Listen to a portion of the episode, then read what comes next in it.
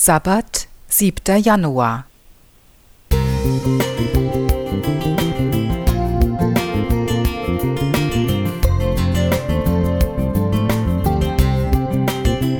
Ein kleiner Lichtblick für den Tag.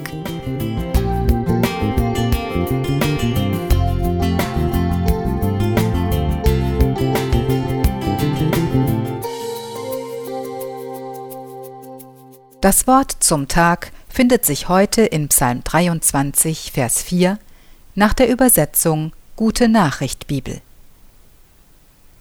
Und muss ich auch durchs finstere Tal, ich fürchte kein Unheil. Du, Herr, bist ja bei mir, du schützt mich und du führst mich, das macht mir Mut. Es ist vorbei, dieses Jahr 2022, und so mancher wird sagen, Gott sei Dank. Für einige war es vielleicht voller Trauer, Anstrengung, Unsicherheit und Sorge.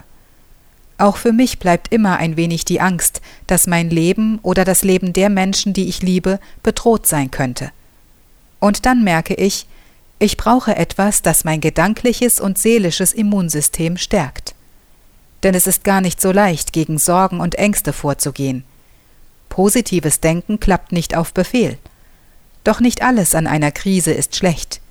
Aus ihr kann auch immer etwas Gutes hervorgehen.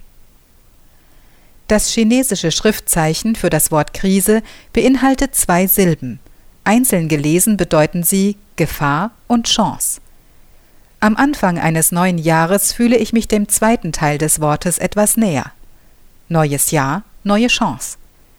Natürlich kann ich das Schwere, das war, nicht ungeschehen machen, aber ich kann die bedrohlichen Gedanken hinter mir lassen und habe die Chance, mich und meinen inneren Kompass neu auszurichten. Wir haben die Möglichkeit, unsere Psyche zu stärken, ein seelisches Immunsystem aufzubauen.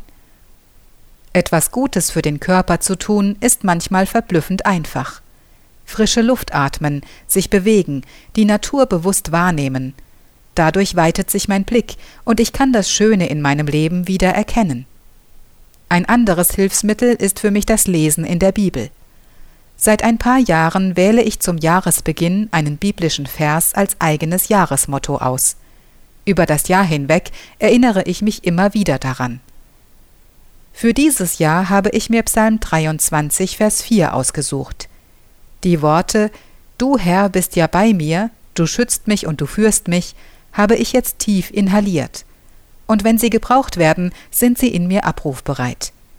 Natürlich weiß ich noch nicht, was die kommenden Monate für mich bringen werden, aber ich weiß, die Bibel, die Natur und der bewusste Umgang mit meinem Körper stärken mein seelisches Immunsystem und helfen mir, mich gegen negative Gedanken, Ängste und Sorgen zu wappnen.